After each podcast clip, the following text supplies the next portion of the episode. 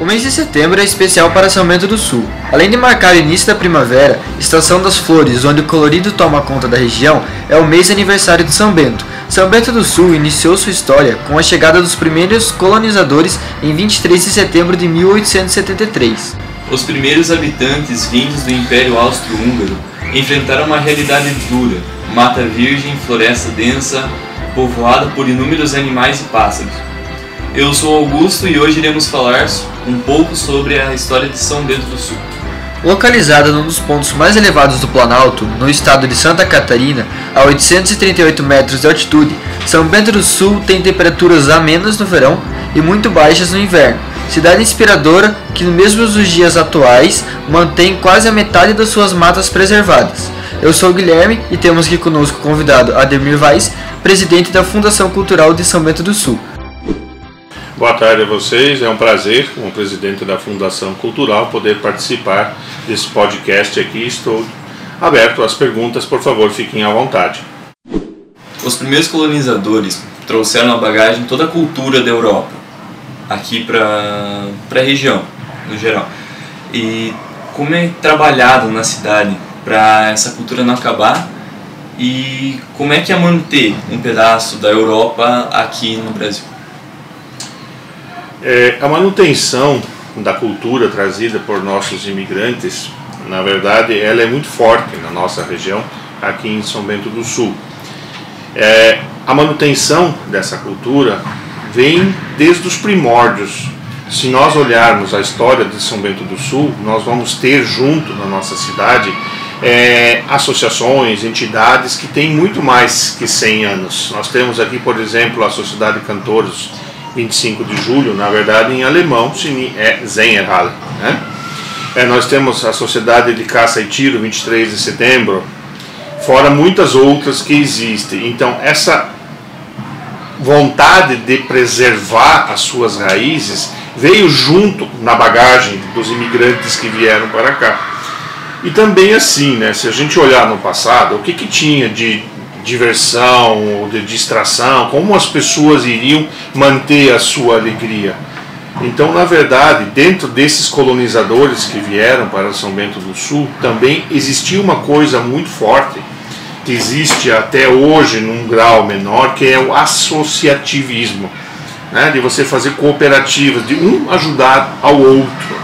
Então, com isso, na verdade, eles se juntavam nos finais de semana e cultivavam as suas tradições. Tivemos a felicidade de que muitos imigrantes que vieram para cá, além de serem somente agricultores, né, muitos eram músicos, se cultivava muito teatro, muito a parte de canção, de corais.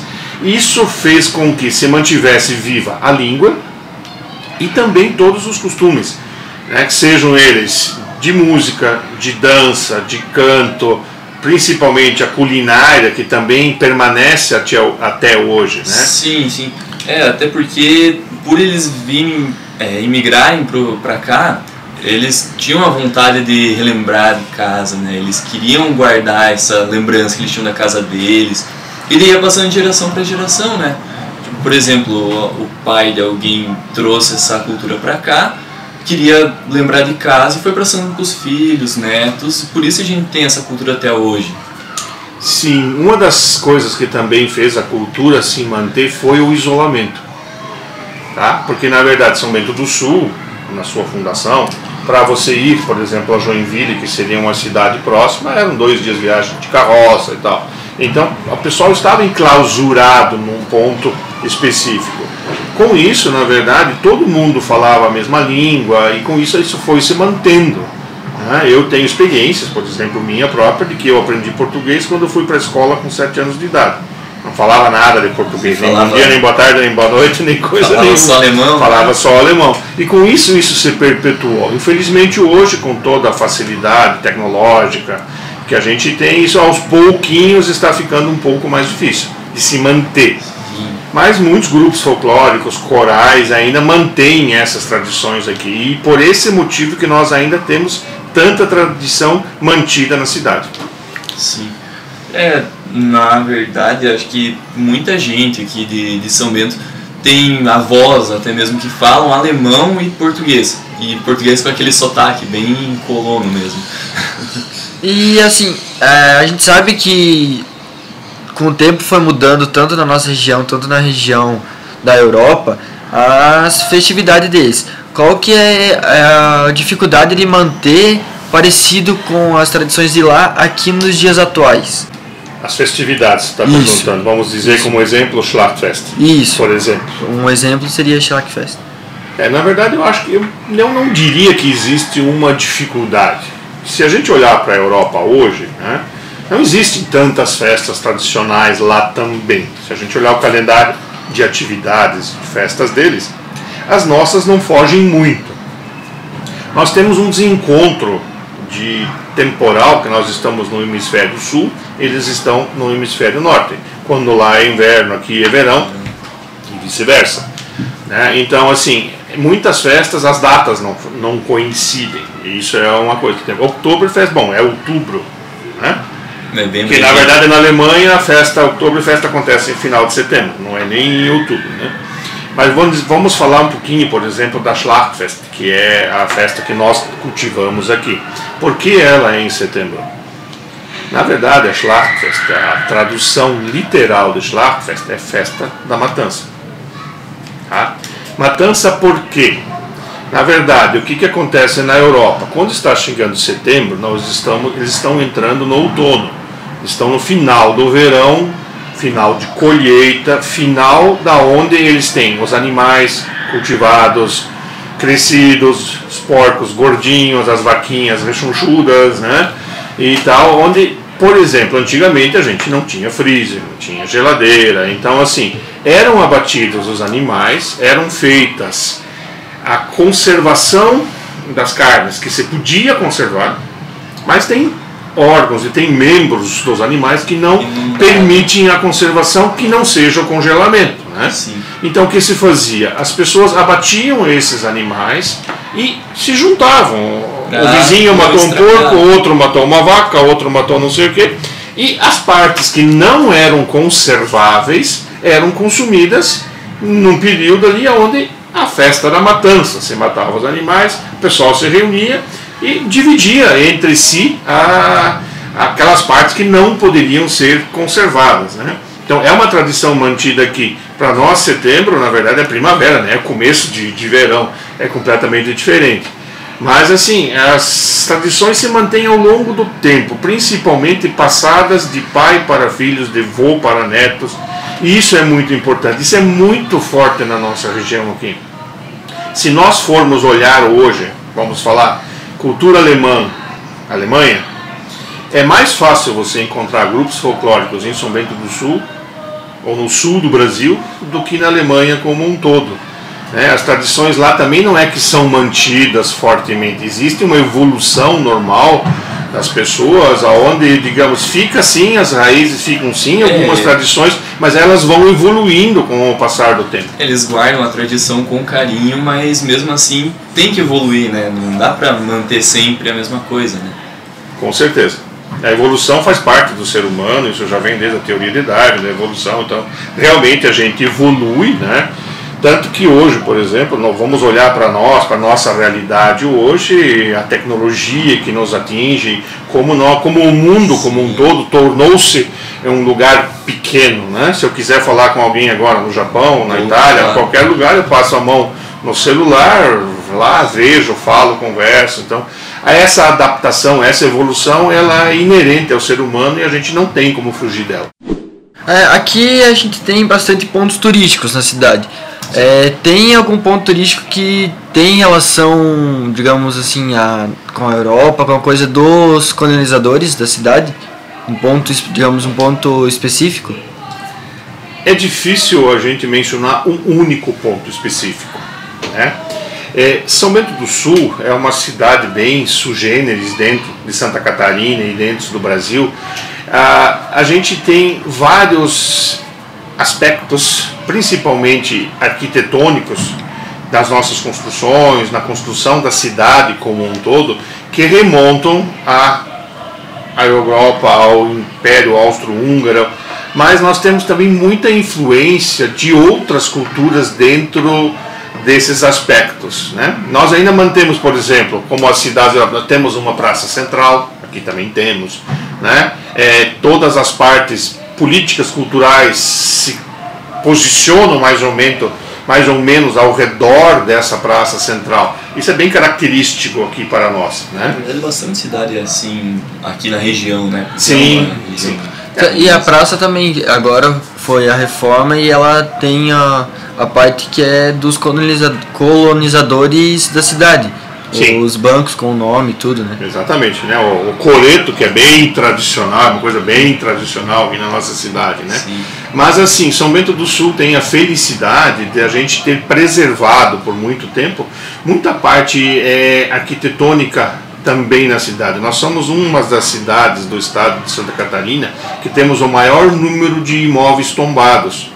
Por exemplo, São Bento do Sul tem efetivamente tombados hoje 67 imóveis, tá? sejam pelo IFAM, que é o Instituto Federal, sejam pela Fundação Catarinense de Cultura ou sejam pelo COMPA, que é o órgão municipal que também trata dessa parte de preservação arquitetônica e histórica da cidade. Então a gente tem muita coisa preservada. E dentro desse, dessa preservação, sim, se a gente for olhar, a gente tem muitas características que remetem às nossas origens que vieram do Império Austro-Húngaro, ou seja, Alemanha, Áustria, qual país que queira se dar. Né? Mas temos também imóveis com influência grega, com influência de outros países aqui, que, que aparecem bem nesses imóveis. Mas ainda assim, a principal é a alemã mesmo, né? A mais forte, sim, a maior, digamos, o maior grupo que veio para o Brasil foi sim é, um grupo pertencente na época ao Império Austro-Húngaro, como você bem colocou no início, e principalmente da região do Bemerwald, das florestas da Boêmia, que na verdade hoje pertencem à República Tcheca, certo? Inclusive foi uma, uma região completamente devastada na Segunda Guerra Mundial, bem depois da, da imigração, né? inclusive com a expulsão da, dos habitantes daquela região e tudo mais. É uma história assim, de guerra um pouquinho complicada, mas é uma região muito bonita e que se assemelha muito, inclusive em termos de relevo e de clima, à região onde nós habitamos aqui em São Bento do Sul. Esse, inclusive, foi um dos motivos que acabou trazendo esses imigrantes para a nossa região. E São Bento, é, como cidade, você disse que veio bastante gente do campo, é, cuidar da agricultura, músicos também. E a gente conhecido como uma cidade moveleira. De onde vem essa cultura? Na verdade, São Bento do Sul começou como uma cidade extrativista, né? que envolvia hum, pior que não o maior não era madeira por incrível que pareça era erva mate é uma das coisas que foi extraída muito tinha muitas árvores de erva mate aqui a erva mate é extremamente brasileira e era Sim. muito consumida então digamos assim começou como extrativista mesmo até porque floresta tinha que abrir tinha que tirar então entrou a erva mate que gerava dinheiro a madeira porque para abrir campos para cultivar né, para poder fazer as suas roças e conseguir os seus mantimentos, Tinha mesmo que- a manutenção dos seus animais e tudo mais, tinha que abrir espaço. Então, com isso, a madeira também era um bem abundante. Né, e com isso acabou realmente eh, sendo bem extrativista no início. Depois, é, como tinha muita madeira e tinha também marceneiros, não tinha, tinha que fazer o seu próprio móvel Artesanal, né? artesanal, os próprios marceneiros, né? Que na verdade as pessoas no passado elas eram muito mais multifuncionais do que a gente é hoje, né? Hoje existe dentro da cultura, principalmente em, termos de trabalho, muita especialização em áreas específicas. Sim, hoje o pessoal perdeu bastante a cultura de saber fazer tudo De tudo ao- pouco, né? É, É, ah, a você própria- mexer nisso, nisso, É, naquilo. A própria necessidade mudou isso, porque antigamente você não dispunha, você não podia Não ir no tinha supermercado, tanta- na loja comprar. Ou você fazia ou você não tinha. É, não tinha tanta gente para você mandar fazer alguma coisa Exatamente. Então você isso, precisava. isso, isso vinha muito forte dentro das, das famílias. Né? Tinha essa necessidade. de Era passar. necessidade literal, não tinha nem É, não, se não soubesse plantar, você não ia ter. não ia comer. colher. Então, você não, É. se não soubesse plantar, não ia colher, não ia comer. Então, então assim, era bem, bem, bem complicado nesse sentido. Isso, inclusive, remete a uma coisa: por que as famílias antigamente eram grandes? Por que as famílias hoje são menores? Justamente por causa da necessidade. Digamos de... assim, terra, eles vieram para cá, eles tinham. Precisava de mão de obra. Quanto mais filhos, mais mão de obra, mais força de trabalho, melhor a família conseguia enfrentar as É, não dificuldades. precisavam só uma pessoa se esforçar e se desgastar, assim cada um fazia um pouco e ficava todo mundo mais tranquilo. Exatamente. Com o período de pandemia, as festas, tudo que a gente fazia em grupo, que a gente saía, por exemplo, a Chilac, a gente teve que não, não pode fazer nesses últimos dois anos. E agora, com a vacina, a redução de caso, tudo melhorando, ele foi voltando. E como que tá o cronograma para final de ano e para ano que vem sobre essas festas em relação à pandemia? Ok. Na verdade, realmente, a, a pandemia trouxe uma nova realidade para a humanidade como um todo. Né? Não só para a nossa cidade, mas para o mundo todo. Inclusive, eu acho que acabou resgatando muitos valores que andavam bem esquecidos e abandonados. A valorização da família, o convívio das pessoas, que a estavam gente bem ficou dispersa. né? que a gente ficou privado disso e começamos realmente a, a, a sentir falta, né? Realmente agora, graças às vacinações e tudo, nós estamos com um quadro pandêmico muito menor, muito mais confortável do que nós estávamos, né? E com isso, sim, as festividades, as atividades, os eventos têm a possibilidade aos poucos de ir voltando. Falo isso perfeitamente porque como Fundação Cultural, nós tínhamos planejado muitas coisas e que não conseguimos realmente realizar devido às restrições da pandemia. E realmente a saúde e a preservação das pessoas É acho que está em primeiro importante. plano. Né? Mas agora, aos poucos, a gente está retomando sim. Nós já fizemos dois finais de semana é, música no museu, em festejo dos 50 anos, em comemoração dos 50 anos de inauguração do museu Dr. Felipe Maria Wolff, que aconteceu no dia 23 de setembro de 71. Então agora, na quinta-feira, o museu está completando 50 anos de abertura, de inauguração. Ele, na verdade, ele foi criado em 67. Mas até que foi juntado as peças, a- é, adequado o espaço, ele abriu efetivamente em 23 de E- setembro de 71. O, o museu ele já surgiu com a ideia de ser um museu ou ele era algum ponto antes? Uma casa ou Na algo verdade, esse o espaço onde está o museu, ele foi construído pelo Dr. Felipe Maria Wolff, era uma clínica. Ele era médico, foi um dos primeiros médicos de São Bento do Sul, e ele era uma clínica. Era a residência dele e clínica. Né? E depois, quando ele faleceu, ele foi moradia, ele foi espaço de, de, de comércio, de vendas. No período ele pertenceu à família Calofer, vocês talvez não lembram, mas tinha comercial Calofer aqui até pouco tempo, que era um espaço de comércio, não era mais no museu, mas era em frente, era do lado. Né? Depois foi comprado, não lembro as datas, foi comprado pelo município e sim, daí sim, com o intuito de se fazer ali o museu. Mas voltando à questão da pandemia dos eventos, que era a pergunta inicial, né, sim, os eventos estão aos poucos começando a acontecer, né, inclusive no dia 23, agora na quinta-feira, às 9 horas da manhã, nós temos uma homenagem aos imigrantes pelo aniversário da cidade. Não estamos divulgando isto amplamente para que não tenhamos uma, uma grande aglomeração de pessoas, né? então a gente está mantendo mais realmente dentro do, do poder público e tal, para fazer a homenagem, para não deixar passar em Ter um controle maior. Porém, temos uma grande felicidade. No dia 23 à noite, às 19 horas, vamos ter a primeira retreta presencial em São Bento do Sul do ano, nos últimos dois anos, na verdade. Né? Sim, sim. E em questão, digamos, de se a gente conseguir voltar com essas festas e tradições, vai mudar alguma coisa nas datas ou vai continuar, digamos, o mesmo? Ou vai ser prolongado um pouco mais? Em questão dele estar dois anos sem ou algo assim? Olha, eu não posso afirmar isso com certeza, porque tem muitas festas que não dependem do poder público, que são privadas, mas eu acredito que a gente deva voltar a uma pseudo-normalidade dentro da- do calendário que já existia. As festas, vão ter as mesmas datas, vão ter as mesmas durações e tal. Porque não tem nexo, uma, sema, uma festa que era quatro dias, você querer fazer 30 dias. Não, Não- não, sim. não, Não não vai ser o funciona. mesmo. não- é, exatamente, não funciona dessa forma. Uma coisa é clara, a Covid veio, vai ficar.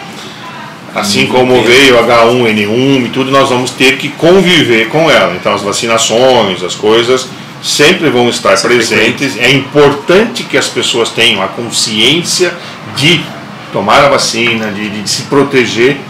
E hoje, nesse momento, a, o balizador entre fazer eventos e não fazer eventos são os dados da Covid, a utilização de UTI do hospital, quantas pessoas têm internadas, quantas pessoas estão ativas. Né? Essas regras vêm através do Estado, da vigilância sanitária e todos os eventos programados, mesmo abertos ao público, eles sempre vão estar vinculados ao é nível de, de Covid que a gente vai estar naquele momento, se é no vermelho, no amarelo, no verde, né, no gravíssimo, no grave, no, no médio, então isso, esse, esse é o dado hoje que baliza o que se pode e o que não se pode fazer. Tanto que a gente está liberando eventos até com datas mais longas com a ressalva, sendo obedecidas as regras de combate à Covid vigentes no ato, no dia do evento. Então, é por aí que vai se caminhar. Mas eu vejo sim, com vacinação, com tudo, com os cuidados das pessoas, que nós podemos ter um final de ano quase normal.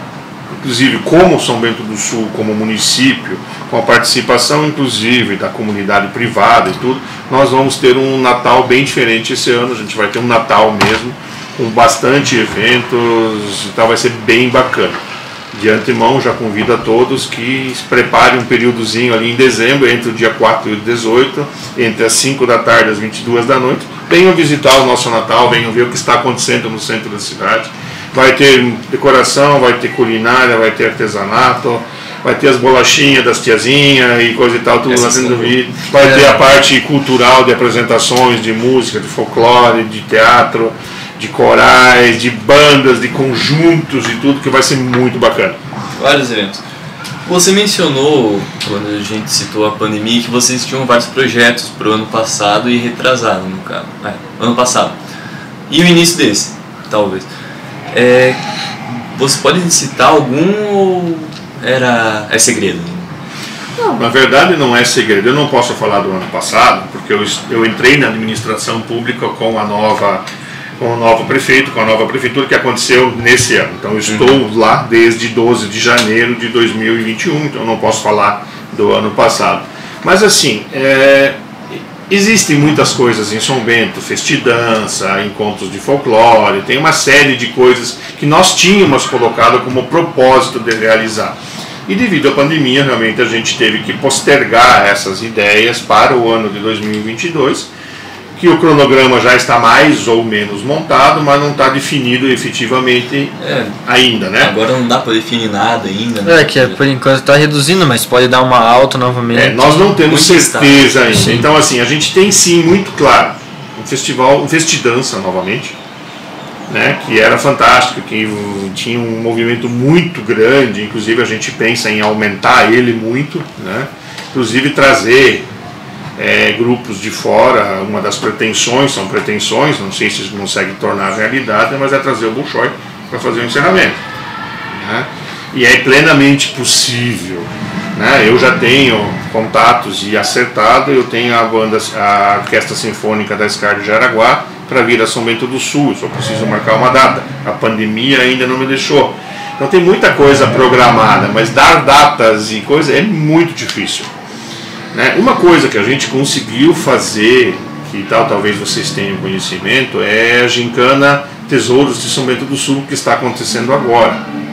né? Então foi um movimento que nós conseguimos fazer em meio à pandemia, mesmo com muitas restrições no início, mas que trouxe, como o nome já diz, Tesouros de São Bento do Sul estamos conseguindo resgatar com que as pessoas enxerguem todas as partes turísticas, muita coisa cultural, muita coisa da história de São Bento do Sul através desse movimento.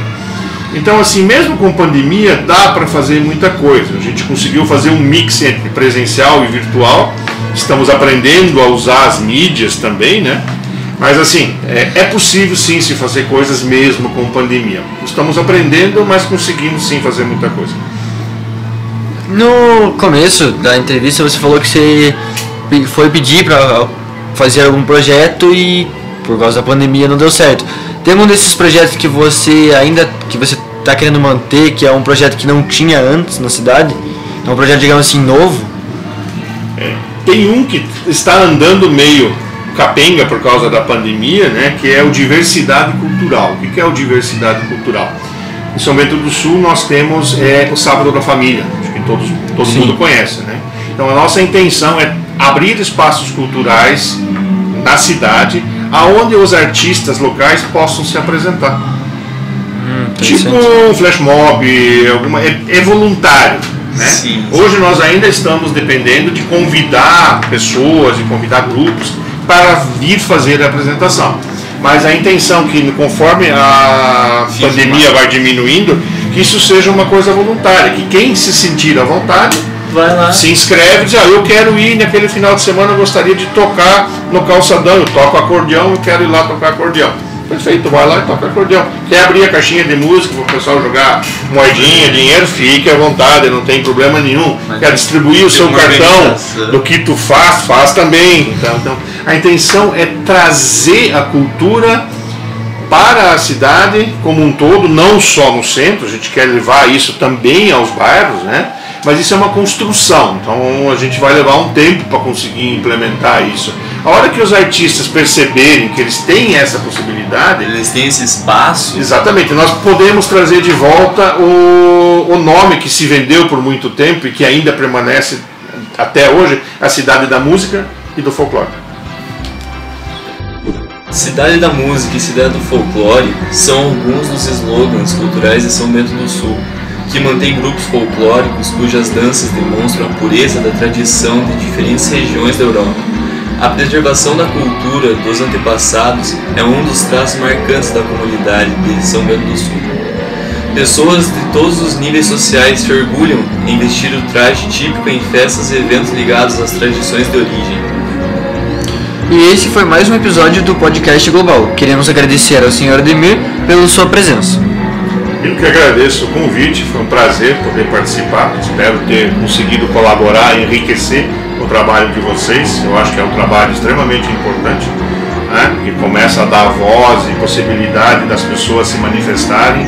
Espero que vocês mantenham realmente esse trabalho, inclusive que ele se espalhe por mais colégios, por mais escolas e a Fundação Cultural, a pessoa do Ademir Vaz e mesmo assim, Escola de Música e outros o que vocês tiverem interesse e quiserem informações, por favor, sintam-se à vontade de nos convidar e também façam-se presente lá.